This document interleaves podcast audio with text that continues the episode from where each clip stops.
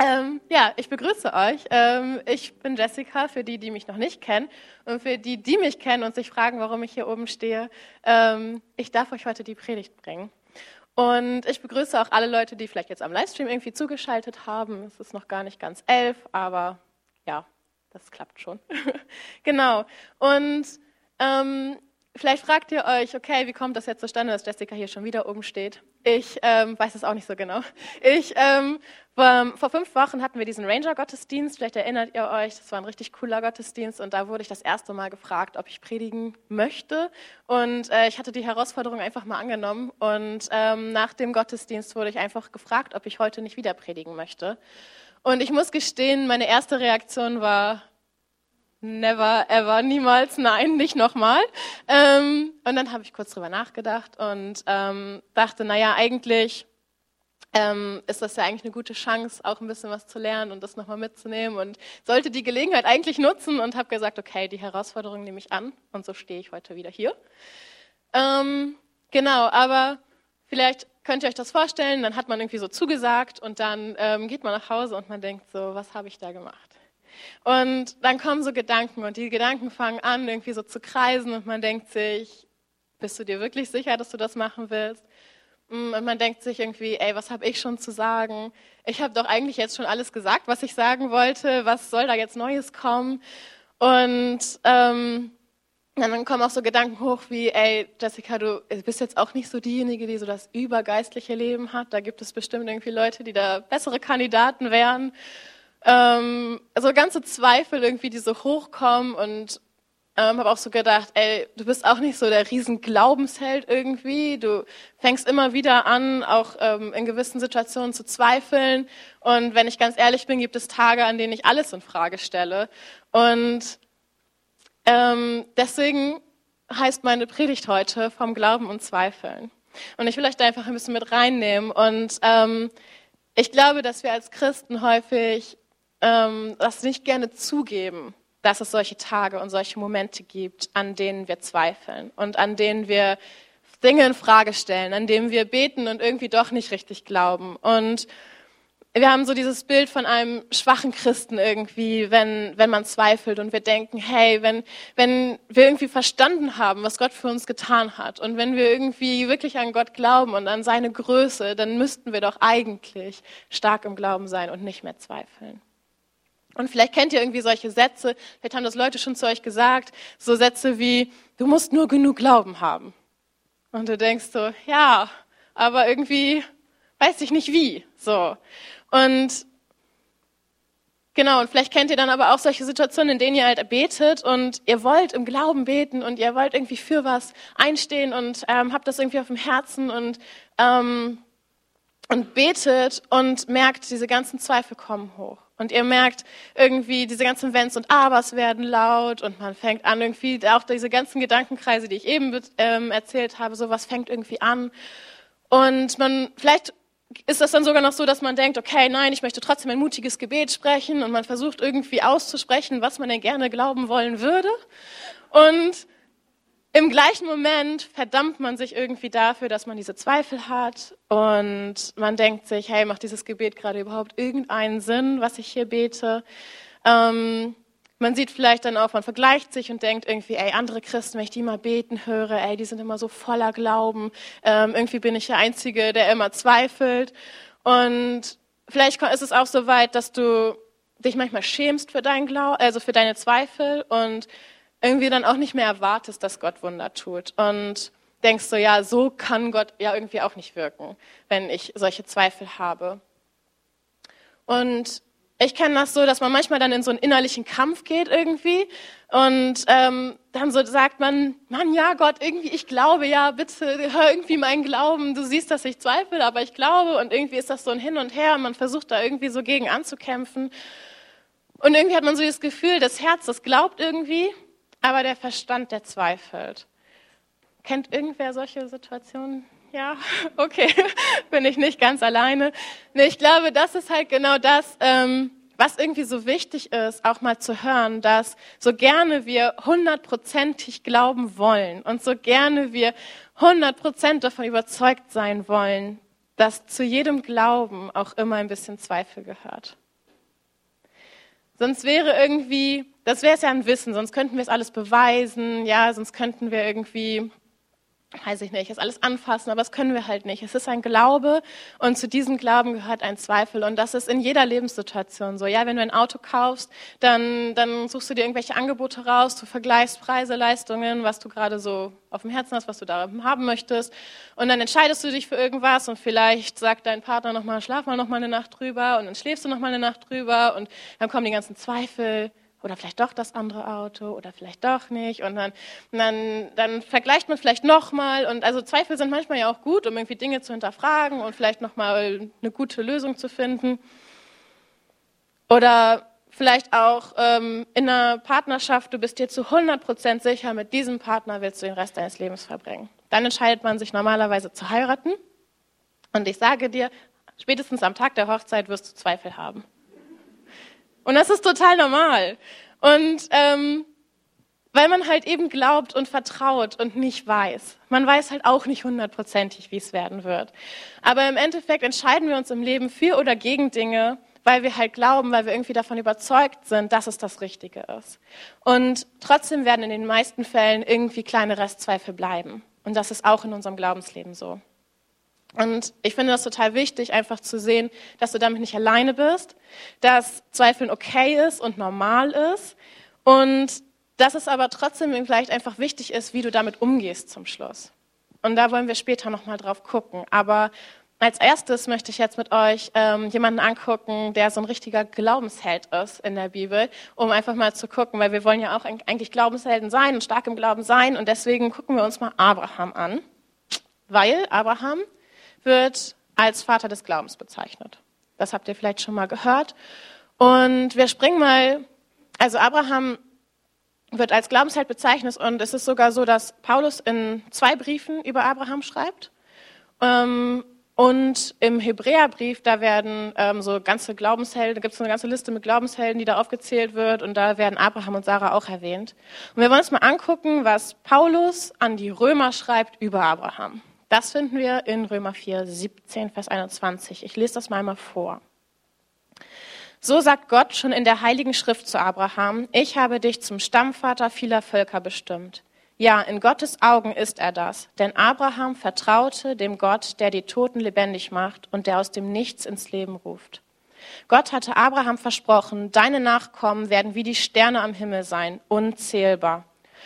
Und obwohl alles hoffnungslos schien, gab Abraham die Hoffnung nicht auf, sondern glaubte diesen Worten. So wurde er zum Stammvater vieler Völker. Können wir weitermachen? Abraham war damals fast 100 Jahre alt und konnte keine Kinder mehr zeugen. Auch seine Frau Sarah war nach menschlichem Ermessen viel zu alt, um noch Kinder zu bekommen. Doch obwohl Abraham sich dessen bewusst war, wurde er in seinem Glauben nicht erschüttert. Er zweifelte nicht, sondern vertraute Gottes Zusage. Ja, sein Glaube wurde nur noch stärker. Er gab Gott die Ehre, fest davon überzeugt, dass Gott sein Versprechen erfüllen würde. Wow. Ich denke, also wenn jemand das über mich irgendwann mal schreiben würde, denke ich, wow, also dann war ich ein Glaubensheld. Und ähm, so schreibt das Paulus über Abraham und man liest das nur und denkt, wow, der hat, der hat diese ganzen Umstände gesehen, dass die schon so alt waren und dass es eigentlich unmöglich war, in diesem Alter noch Kinder zu kriegen. Also das kann man sich heute auch nicht mehr vorstellen mit 190. Damals war es vielleicht noch ein bisschen anders, aber auch zu dieser Zeit ähm, gab es das noch nicht, dass jemand in diesem Alter noch ein Kind bekommen hat. Und er hat diese Umstände gesehen und dann steht hier, und trotz, dass er, diese, um, diese, dass er sich diesen Umständen bewusst war, hat er nicht gezweifelt und er hat einen unerschütterlichen Glauben gehabt. Und dann liest man das so und denkt so, wow, so will ich auch glauben, in Situationen, die irgendwie hoffnungslos erscheinen, in Situationen, wo diese Umstände irgendwie so ähm, ja, aussehen, dass es nicht möglich ist, da möchte ich so an diese Versprechen glauben können. Und Abrahams Frau Sarah, über die steht das im Hebräerbrief 11, 11, wie sie, also wie sie geglaubt hat oder warum sie auch so ein Glaubensheld ist. Und da steht, und Sarah, Abrahams Frau, die eigentlich unfruchtbar war, glaubte unerschütterlich an Gottes Zusage, dass sie noch ein Kind bekommen würde. Sie wusste, dass Gott all seine Zusagen einhält. Und tatsächlich wurde sie schwanger, obwohl sie dafür schon viel zu alt war. Auch sie, ja, also da, schreibt, da schreiben die auch in diesem Hebräerbrief, dass sie einfach einen unerschütterlichen Glauben hatte, dass sie, obwohl ähm, ja, sie einfach schon viel zu alt war, sie wusste, dass Gottes Zusagen wahr sind. Und wenn ich das lese, ich weiß nicht, wie euch das geht, aber ich lese das und denke, so, so will ich glauben. So will ich glauben und ich möchte diese unersch unerschütterlich an Gottes Zusagen glauben. Und ich habe das so gelesen und dann irgendwann dachte ich so, es ist so cool. Und dann irgendwann kamen diese Gedanken von, aber warte mal, wie war das denn? War das wirklich so? Und vielleicht haben einige von euch jetzt auch irgendwie schon so gedacht, so, Hä, das kann ich irgendwie anders. Und wenn man die Geschichte im Alten Testament liest, dann wundert man sich vielleicht. Und ich weiß nicht, wer von euch die Geschichte kennt, aber ich möchte das mal beleuchten, wie das im Alten Testament eigentlich beschrieben ist. Als Gott ähm, Abraham diese Zusage macht, dass er viele Nachkommen haben wird und dass seine Verheißung auf seinen Nachkommen liegen wird. Das ist in 1. Mose 15, also relativ weit am Anfang in der Bibel. Und allerdings ist das dann so, dass seine Frau Sarah nicht schwanger wird. Ja, vielleicht kennt ihr das, diese Geschichte. Und Sarah sagt irgendwann zu Abraham, hey, du hast diese Verheißung, ich werde nicht schwanger, nimm meine Magd Hagar. Und ähm, Abraham wird schwanger, äh, nicht Abraham wird schwanger, Hagar wird schwanger natürlich von Abraham. Und ähm, Abraham bekommt seinen ersten Sohn Ismael.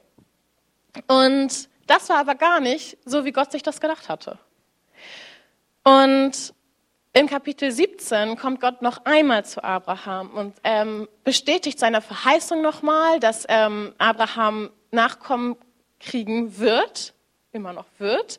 Ähm, und, und wir lesen das nochmal, in 1. Mose 17 ist das dann, die fünf, äh, Verse 15 bis 21. Denn Gott sagt dann ähm, nochmal zu Abraham, auch deine Frau soll einen anderen Namen erhalten. Also erstmal benennt Gott sie um und sagt, sie soll nicht mehr Sarai heißen, denn von nun an heißt sie Sarah.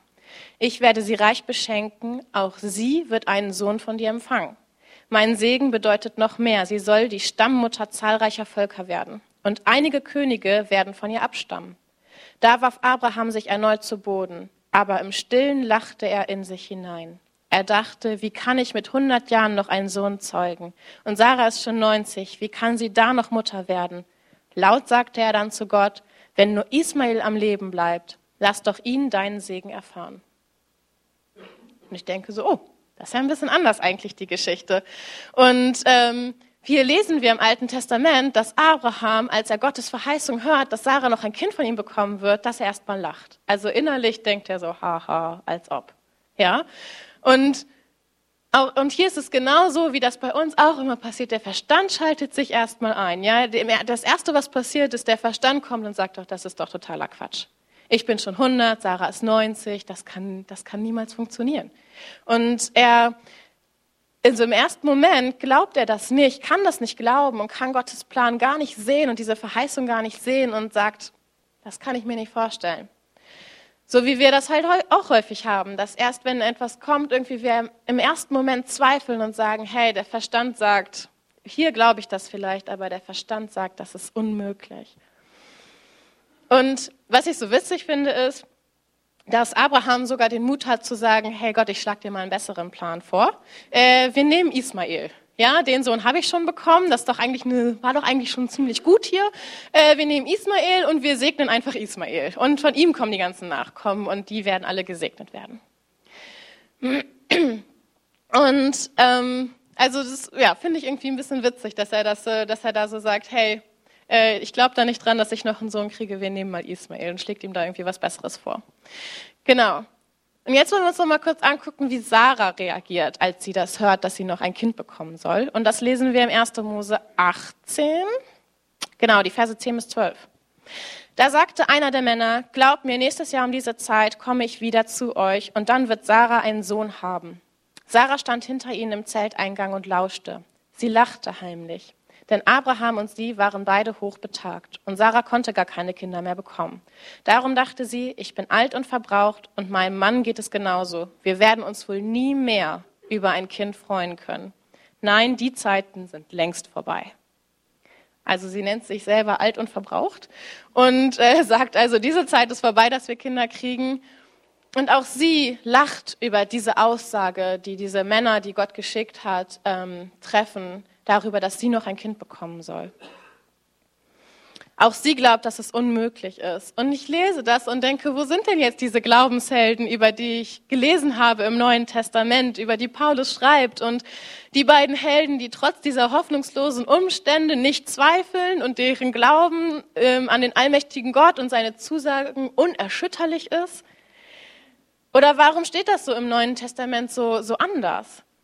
Und dem bin ich mal so ein bisschen nachgegangen. Und im ersten Moment dachte ich, okay, eigentlich ist es total beruhigend, dass Abraham und Sarah auch zweifelten. Ja, dass sie ähm, trotzdem später als Glaubenshelden bezeichnet werden und dass ähm, auch sie das ganz menschlich reagieren, dass der Verstand sich einschaltet, dass sie erstmal denken, wie soll das möglich sein? Das ist menschlich gesehen nicht möglich.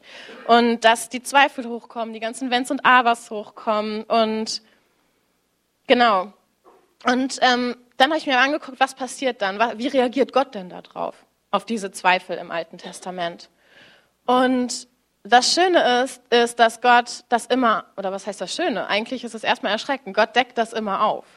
Ja, also wenn du, wenn du zweifelst, wenn, wenn, wenn Abraham anfängt zu zweifeln, da steht ja sogar nur, er lacht innerlich. Gott deckt das trotzdem auf. Und Abraham hat ja dieses offen ausgesprochen, dass er irgendwie einen besseren Plan hat als Gott da. Und ähm, Gott antwortet ihm dann im 1. Mose 17, 19 und 20. Nein, so habe ich es nicht gemeint, entgegnete Gott, sondern deine Frau Sarah wird einen Sohn bekommen. Gib ihm den Namen Isaak. Mit ihm werde ich meinen Bund aufrechterhalten und für seine Nachkommen wird der Bund ebenfalls gelten. In alle Ewigkeit bleibt er bestehen. Aber auch deine Bitte für Ismael will ich erfüllen. Ja, ich werde ihn segnen und ihm unzählige Nachkommen schenken. Und ich finde diese Reaktion so cool, weil also erstmal spricht Gott diese Zweifel an. Ja, er sagt, hey, nee, nee, der Plan, den ich hatte, der war schon gut. Ja, Sarah wird schwanger werden, du wirst noch einen Sohn bekommen. Aber dann deckt er auch auf, was innerlich in Abraham passiert ist. Innerlich hat er gelacht und Gott hat ein bisschen Humor und sagt, dann nenn mal deinen Sohn schön Isaak, das heißt Gelächter. Dann kannst du auch immer schön daran denken, dass du darüber gelacht hast, dass ich dir das äh, verheißen habe und dass ich trotzdem treu bin.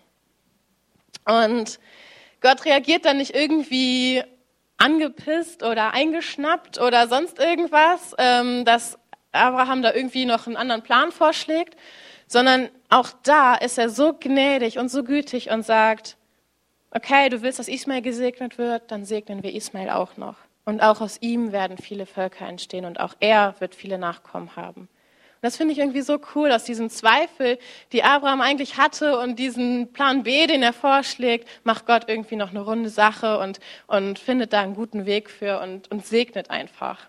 Ich finde, dass es, dass es einfach total widerspiegelt, wie gnädig Gott ist. Und das ist auch irgendwie genau das, was uns dann eigentlich im Neuen Testament gezeigt wird. In diesem Abschnitt, den wir vorhin gelesen haben, wo Paulus das an die Römer schreibt über Abraham, das ist ja in Kapitel 4, wenn wir die Verse davor ein bisschen lesen, in 7 und 8, da steht, glücklich sind alle, denen Gott ihr Unrecht vergeben und ihre Schuld zugedeckt hat. Glücklich ist der Mensch, dem der Herr seine Sünden nicht anrechnet. Und genau das ist das, was hier im Endeffekt passiert.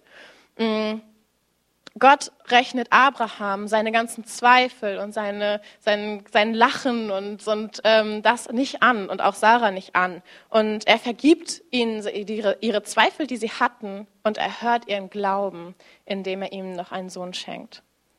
Und das finde ich einfach so wunderbar, dass im Endeffekt dann im Neuen Testament nur noch der Glauben festgehalten wird und niedergeschrieben wird, den die beiden hatten und die Zweifel einfach gar nicht mehr erwähnt werden. Gott vergibt die Zweifel und erhört den Glauben. Das finde ich so einen coolen Satz und ähm, das gilt halt auch für dich. Auch wenn du mit Zweifeln zu Gott kommst, Gott vergibt deine Zweifel und erhört dein Glauben. Und wie dieser Glauben genau aussah, das können wir uns vielleicht später nochmal angucken. Aber immerhin hat ja Abraham mit Gott geredet, also irgendwie muss ja Abraham an Gott geglaubt haben. Also Gott deckt auf jeden Fall Zweifel immer auf, aber nicht um sie zu verurteilen, sondern um sie zu vergeben und um ihnen zu begegnen. Das finde ich so schön. Und das können wir auch im Neuen Testament genauso sehen wie im Alten Testament. Diese Prinzipien sind die gleichen. Und wenn wir uns zum Beispiel mal, ähm, weiß ich, wenn wir an zweifelnde Menschen im, im, Neuen Testament denken, denken wir vielleicht gleich an Petrus, der gesunken ist. Ähm, wenn wir uns diese Geschichte mal angucken, Jesus läuft da auf dem Wasser, Petrus glaubt, dass das Jesus ist, dass dem alles möglich ist und dass wenn Jesus ihm sagt, ich komme aufs Wasser, dass er laufen kann auf dem Wasser. Und Jesus geht also auf dieses Wasser, weil er glaubt. Und er steht auf diesem Wasser. Und dann fangen die Zweifel und die Ängste und die Sorgen an und er geht unter. Ne? Diese Geschichte kennen wir. Er sinkt dann. Und da reagiert Jesus genauso. Er ist nicht irgendwie eingeschnappt, dass Petrus jetzt schon wieder zweifelt, obwohl Jesus doch direkt vor ihm steht. Nein, er reicht ihm die Hand, er hilft ihm hoch, er hilft ihm zurück ins Boot und dann spricht er seinen Zweifel an. In Matthäus 14, 31 sagt er, warum hast du gezweifelt? Und dann gehen sie zurück in dieses Boot und der Sturm ist gestillt. Das heißt, Jesus zeigt irgendwie auch nochmal so seine Macht. Er beweist irgendwie nochmal, hey, du kannst mir vertrauen. Ich bin Gott und in dem Moment wird Petrus Glauben gestärkt und er betet ihn an. Er sagt, du bist wahrhaftig Gottes Sohn. Aus diesem Zweifelsituation holt Gott ihn oder holt Jesus ihn raus und er stärkt ihn in seinem Glauben ähm, und deckt die Zweifel auf, nicht um ihn zu verurteilen, sondern um sie zu begegnen und seinen Glauben zu stärken. Und dann gibt es noch eine andere Geschichte, die mich immer wieder total berührt, wenn ich die lese. Und da geht es um einen Vater, der einen Sohn hat, der von einem bösen Geist besessen ist.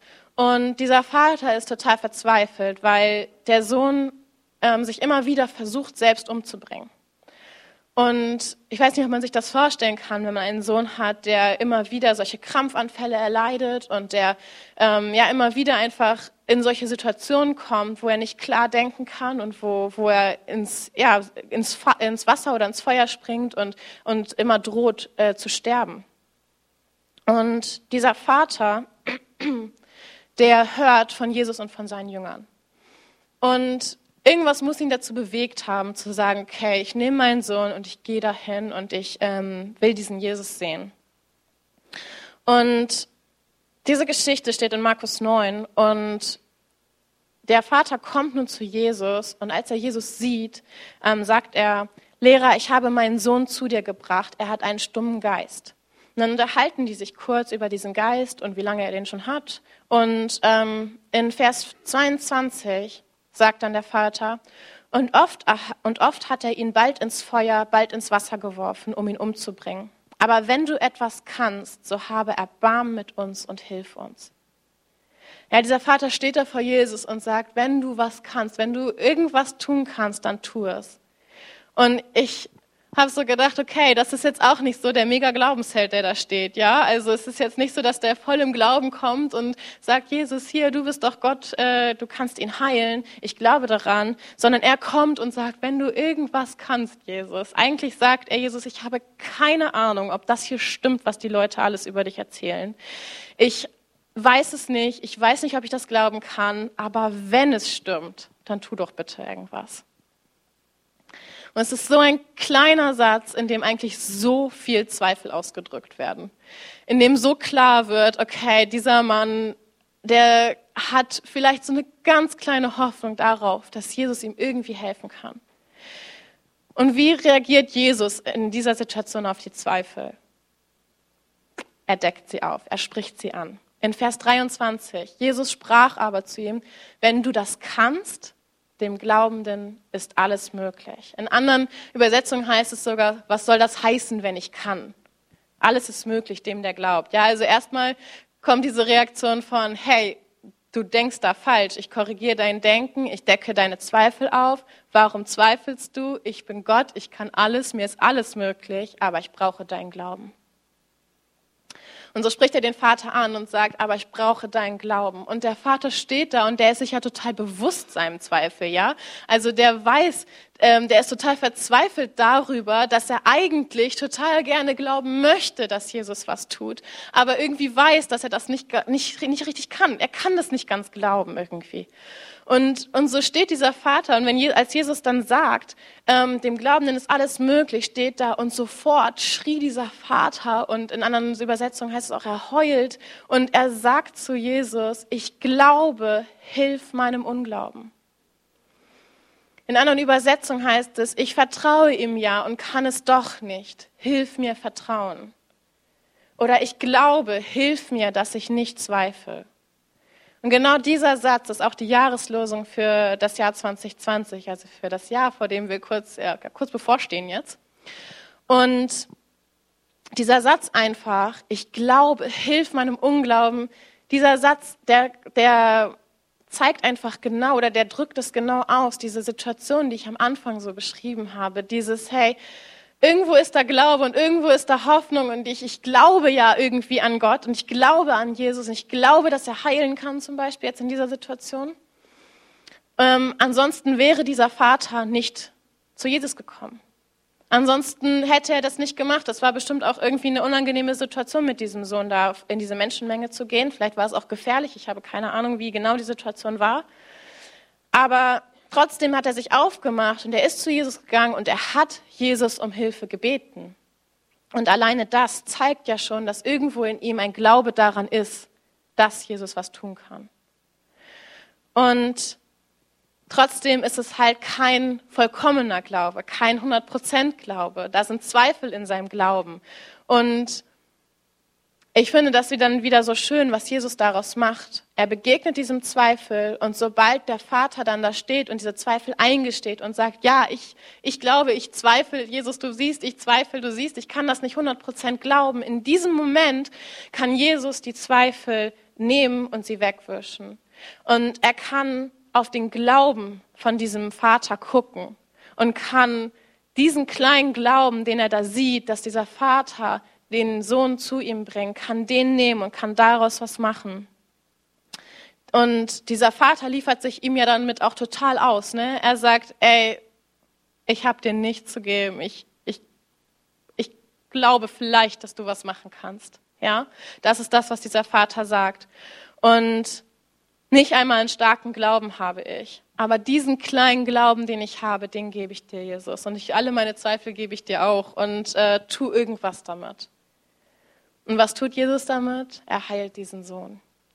Und das finde ich so schön. Und, und im Endeffekt ist es so, dass wenn dein Glaube schwach ist, dann kann Gottes Gnade erst richtig stark sein. Weil im Endeffekt wurde dieser Junge nicht geheilt, weil der Vater so einen Riesenglauben hat. Der Junge wurde auch nicht geheilt, weil der Vater irgendwie tolle Worte an Gott verloren hat oder an Jesus, weil er ihn irgendwie toll gepriesen und geehrt hat.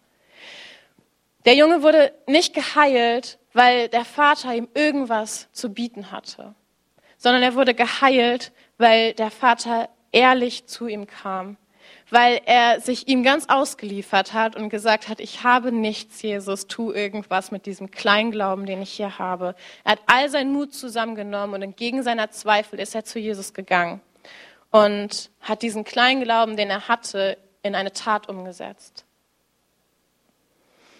Und da denke ich mir dann so, was wäre, wenn es gar nicht darauf ankommt, wie groß unser Glaube ist? Vielleicht kennt ihr das ja auch, diese, diese Bibelstelle, garantiert habt ihr die schon mal gehört, in Lukas 17, 5 und 6. Ja, da geht es um dieses Senfkorn.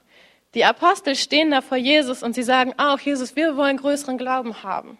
Ja, also die Apostel baten Jesus und also kommen zu ihm und bitten ihn, hilf uns, dass unser Glaube größer wird. Und was antwortet Jesus darauf? Er sagt, wenn euer Glaube nur so, klar, nur so groß wäre wie ein Senfkorn, könntet ihr zu diesem Maulbeerbaum sagen, reiß dich mitsamt deinen Wurzeln aus der Erde und, pflanz, und verpflanze dich ins Meer. Es würde sofort geschehen. Jesus sagt hier ganz klar, die Jünger wollen größeren Glauben. Ja, sie sagen, mach, dass wir irgendwie so ganz, ganz, ganz großen, starken Glauben haben. Und Jesus sagt zu denen, ey, darauf kommt es überhaupt nicht an. Wenn du einen Glauben hast, der so klein ist und er nimmt extra dieses Senfkorn als Beispiel, weil das das kleinste Korn ist, was sie damals hatten in dieser Region, was sie kannten. Wenn du nur so viel Glauben hättest, könntest du diesen Baum versetzen. Das heißt, Entweder glaubst du oder du glaubst nicht. Entweder hast du Glauben oder du hast keinen Glauben. Aber wenn du einen Glauben hast, Ganz egal, wie klein er ist, kannst du damit alles bewirken. Das heißt, es kommt nicht darauf an, wie groß dein Glauben ist, wie groß eine Menge an Größe, sondern im Endeffekt reicht dein Glaube an Jesus aus, Berge zu versetzen. Dein Glaube kann nicht zu klein sein, aber deine Zweifel können dir im Weg stehen. Wenn deine Zweifel so groß sind, dass ähm, du irgendwie dass das zwischen dir und Gott steht. Wenn deine Zweifel so groß sind, dass du nicht mehr daran glaubst, dass Jesus was tun kann. Wenn du hier im Gottesdienst sitzt und nicht mehr nach vorne kommst zum Gebet, weil du denkst, das bringt eh nichts. Wenn deine Zweifel so groß sind, dass du, dass du dich schämst dafür und dass es dich daran hindert, zu Jesus zu kommen. Oder dass du denkst, mich kann Jesus eh nicht gebrauchen. Ich, ich bin so ein Zweifler. Wenn das passiert, dann, sind dein, dann stehen dir deine Zweifel im Weg. Aber wenn du trotz all deiner Zweifel zu Jesus kommst und wenn du deine Zweifel eingestehst und wenn du hier nach vorne kommst zum Gebet und sagst, hey, ich weiß auch nicht, ich kann das nicht glauben, ich, ich will glauben, ich kann nicht, manchmal glaube ich, manchmal nicht, ich will meine Zweifel ganz auf Gott werfen. Wenn das deine Reaktion ist, dann kann, dann kann Gott diese Zweifel nehmen und sie ihnen begegnen und sie wegwischen und er wird sie nicht verurteilen, sondern er wird ja, wird sie, wird sie, wird dein Glauben, den du ihm entgegenbringst, erhören. Und so wie in diesen Situationen, die wir in der Bibel gelesen haben, wird es so sein, dass er, dass Jesus dich eben nicht verurteilt, sondern dich darauf anspricht und sagst, warum zweifelst du? Warum zweifelst du? Vertrau mir doch. Und wenn du dann in dieser Situation es schaffst zu sagen, ja, Jesus, ich glaube, ich vertraue ja, aber ich zweifle, so wie dieser Vater, so, also selbst wenn du so kommst wie dieser Vater, der da heulend und verzweifelt vor Jesus steht und sagt, ich glaube, hilf meinem Unglauben, ich glaube und ich zweifle, ich weiß nicht wie. Wenn du das machst, dann kann Gott das machen und kann dein Glauben erhören. Ich glaube, hilf meinem Unglauben. Ich glaube und doch zweifle ich. Zweifeln gehört eben zum Glauben irgendwie auch mit dazu. Und ich will euch noch kurz von Thomas erzählen. Ähm, Im Neuen Testament, Jesus ist gestorben, Jesus ist auferstanden und Jesus begegnet den Jüngern. Und Thomas ist aber nicht dabei. Und hinterher erzählen die Jünger Thomas, hey, wir haben Jesus getroffen, er lebt. Und Thomas sagt, das glaube ich nicht. Das glaube ich erst, wenn ich das mit meinen eigenen Augen sehe, wenn ich sehe, wie er seine Wunden in den Händen hat, wenn ich da meinen Finger reingelegt habe. Erst dann kann ich das glauben. Und auch da, Jesus kommt dann später, acht Tage später kommt er nochmal und er trifft auf Thomas und er kennt Thomas Gedanken. Er weiß, was Thomas gedacht hat. Er weiß, dass Thomas gezweifelt hat. Und trotzdem begegnet er ihm ohne ähm, ohne ihn zu verurteilen. Und wir lesen das in Johannes 20. In den Versen 27 bis 29 steht, dann wandte er sich an Thomas, leg deine Finger auf meine durchbohrten Hände und sieh sie dir an. Gib mir deine Hand und leg sie in die Wunde an meiner Seite. Zweifle nicht länger, sondern glaube. Thomas antwortete, mein Herr und mein Gott. Da sagte Jesus, du glaubst, weil du mich gesehen hast. Wie glücklich können sich erst die schätzen, die mich nicht sehen und trotzdem glauben. Ja, er begegnet Thomas und er verurteilt ihn nicht dafür, dass er nicht glauben konnte, weil er ihn nicht gesehen hat. Er hat total Verständnis dafür, dass es schwierig ist, etwas zu glauben, was man nicht sehen kann. Und im Endeffekt ist es auch genau das, was ähm, Abraham zu einem Glaubenshelden gemacht hat. Abraham wurde als Glaubensheld bezeichnet, weil er an eine Verheißung geglaubt hat, an etwas, das Gott ihm versprochen hat, ohne es jetzt schon zu sehen. Und im Endeffekt ist das genau das, was wir tun. Wir glauben an einen Jesus, den wir nicht gesehen haben. Und dafür, damit sind wir für Gott Glaubenshelden. Du bist für Gott ein Glaubensheld, weil du an ihn glaubst, obwohl du ihn nicht siehst. Und Egal, ob, egal wie groß deine Zweifel sind. Auch Abraham hatte diese Zweifel an diese Verheißung, aber trotzdem hat er, hat er im Glauben gehandelt und hat irgendwie ja anscheinend mit Sarah versucht, noch ein Kind zu bekommen, denn sie haben ein Kind bekommen. Und hat quasi an das geglaubt, was er noch nicht sehen konnte. Und du glaubst an etwas, was du nicht sehen kannst und für Gott bist du ein Glaubensheld das möchte ich, dass du das unbedingt mitnimmst in das Jahr 2020, dass du ein Glaubensheld für Gott bist und dass ähm, er sich einfach darüber freut und dass es ihm total viel wert ist, dass du das glauben kannst, dass ihn das total erfreut, dass du an ihn glauben kannst, obwohl du ihn nicht gesehen hast. Und dass es egal ist, wie groß deine Zweifel sind, dass er sich freut darüber, wenn er, sie dir, wenn er dir diese Zweifel nehmen kann. Und ich möchte da nochmal ganz kurz zusammenfassen, ähm, was, ich jetzt, was wir jetzt so bisher quasi aus, daraus gezogen haben aus diesen Bibelstellen und was wir vielleicht auch mit ins Jahr 2020 nehmen können. Also erstens, zu jedem Glauben gehört auch ein bisschen Zweifel. Ja? Und verdamm dich nicht für deine Zweifel. Ähm, lass deine Zweifel nicht dich abhalten davon, zu Gott zu kommen oder für ihn etwas zu tun, irgendwie ins Handeln zu kommen. Jesus wird dir deine Zweifel vergeben und dein Glauben erhören. Ja, Jesus verurteilt dich nicht für deine Zweifel und er will deine Zweifel wegwischen. Und dein Glaube kann, oder erstmal noch, genau, wenn unser Glaube schwach ist, dann kann Gottes Gnade stark wirken. Also verurteile dich nicht für deinen schwachen kleinen Glauben. Diesen kleinen Glauben will Gott total gerne nehmen und seine Gnade an dir zeigen. Und dein Glaube kann nicht zu klein sein, aber deine Zweifel zu groß. Ein Glaube wie ein Senfkorn reicht aus. Und für Gott bist du ein Glaubensheld. Sei mutig. Sei mutig. Und dann der letzte Punkt, den ich noch gar nicht angesprochen habe. Handle im Glauben entgegen all deiner Zweifel. Das klingt vielleicht jetzt erstmal so, so einfach gesagt, ne? aber ähm, im Endeffekt ist es halt genau das. Du kannst nicht verhindern, dass Zweifel kommen. Genauso wie du nicht verhindern kannst, dass du manchmal schlechte Gedanken hast. Die werden kommen. Die werden, die, die sind da. Und klar kann man versuchen, so wenig zweifeln, äh, zu zweifeln wie möglich. Aber im Endeffekt werden Zweifel immer irgendwie da sein. Und der Teufel freut sich über diese Zweifel und er wird sie nähern und er wird sagen, ja, Jessica, siehst du, hast du wieder nicht, genau, nicht genug geglaubt. Ja, Jessica, siehst du, hast du wieder gezweifelt, dass du predigen kannst. Oder ne, es wird immer irgendwie so ein Restzweifel da sein. Und es ist utopisch zu denken, dass du ganz ohne Zweifel leben könntest. Aber das, was halt so wichtig ist, ist halt, sich darüber Gedanken zu machen, sich dem bewusst zu machen, sich dem nicht zu schämen, sich nicht zu verdammen und dann trotzdem im Glauben zu handeln. Diese Zweifel zu nehmen und zu sagen, und ich handle trotzdem, trotzdem nach meinem Glauben. So wie Abraham und Sarah halt sich dann trotzdem entschieden haben, es zu versuchen, ein Kind zu bekommen, obwohl sie schon 190 Jahre alt waren. Oder dieser Vater, der trotz all seiner Zweifel zu Jesus gegangen ist und ihm gesagt hat, Jesus, bitte, tu was.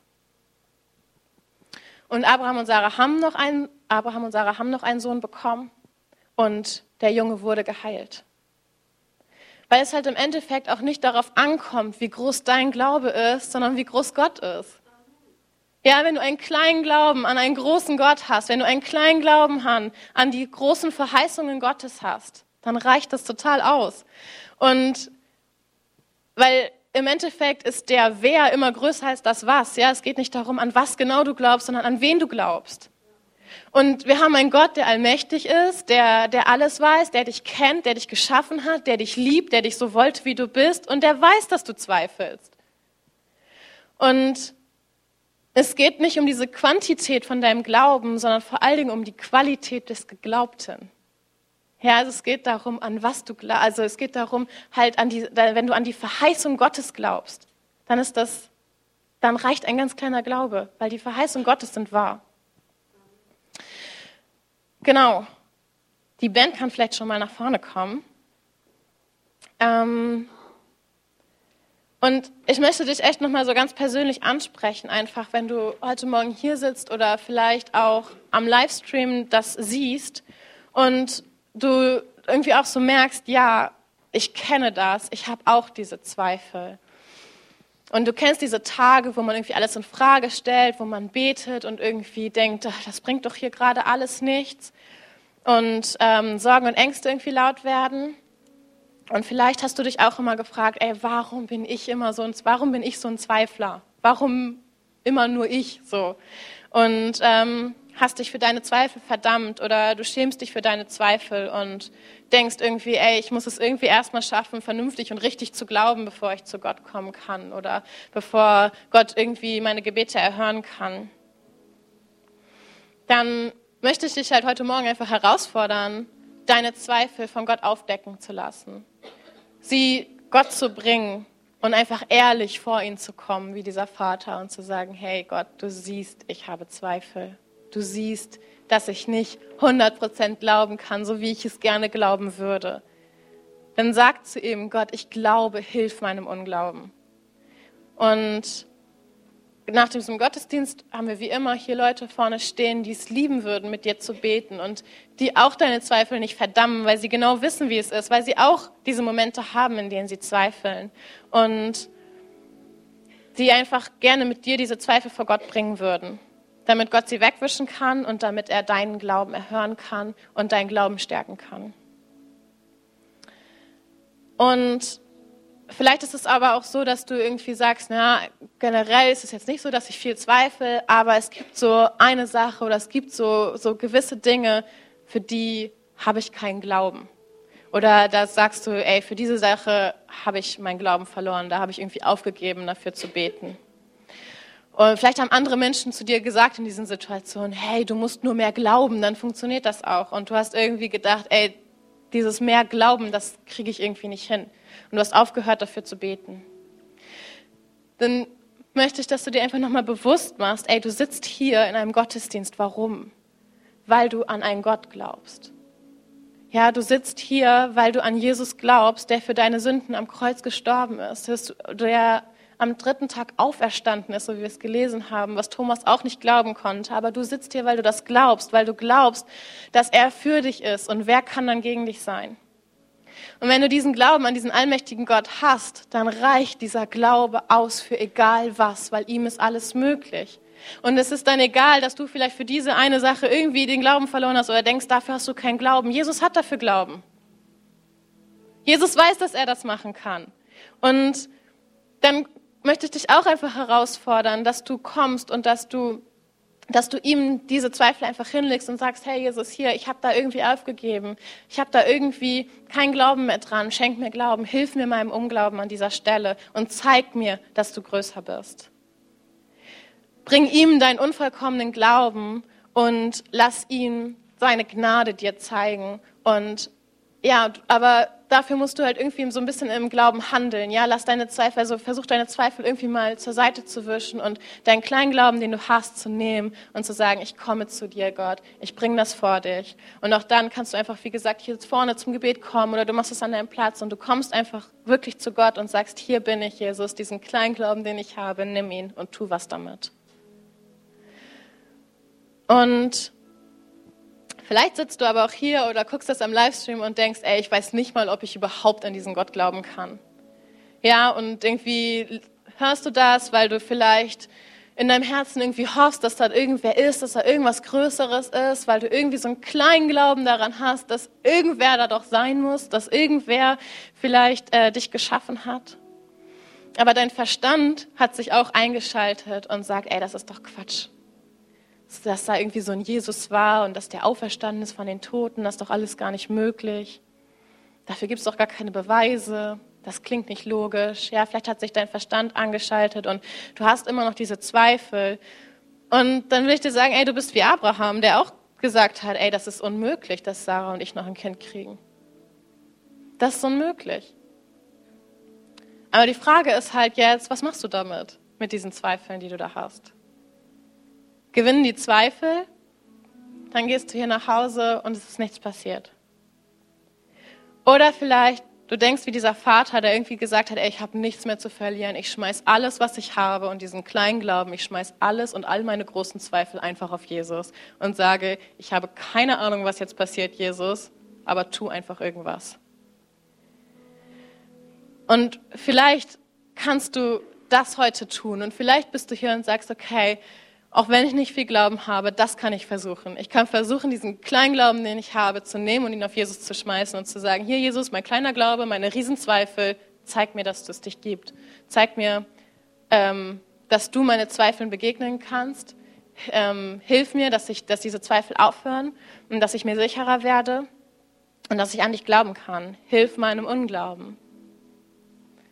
Du fragst dich, ob dein kleiner Glaube ausreicht.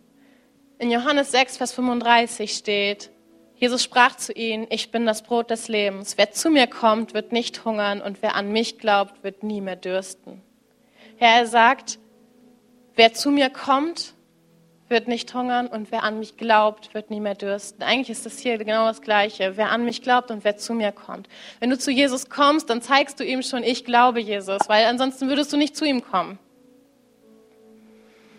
Also alles, was du tun musst, ist irgendwie zu ihm zu kommen. Und deswegen will ich dich einladen, dass wir das einfach symbolisch zusammen machen, dass wir zu Jesus kommen und dass wir ihm vielleicht unsere Zweifel hinlegen und ihm sagen wollen, hey, ähm, Gott, nimm diese Zweifel, komm du in mein Leben, begegne du mir, ähm, zeig dich mir. Und ich würde euch bitten, einfach dazu aufzustehen und ich werde ein Gebet vorsprechen und ähm, wer einfach sagt, ja, das möchte ich jetzt mitbeten, da möchte ich ähm, vor Gott kommen, der kann das einfach laut mitbeten, die ganze Gemeinde wird das mitbeten. Ähm, genau. Und dann bring einfach deine Zweifel vor Gott und leg ihm einfach deinen kleinen Glauben hin. Jesus, ich komme jetzt zu dir. Du siehst all meine Zweifel. Du siehst all meine Gedanken, meine Ängste und Sorgen. Ich möchte im Glauben zu dir kommen und dich bitten, mir meine Zweifel zu nehmen. Ich möchte mein Leben mit dir leben.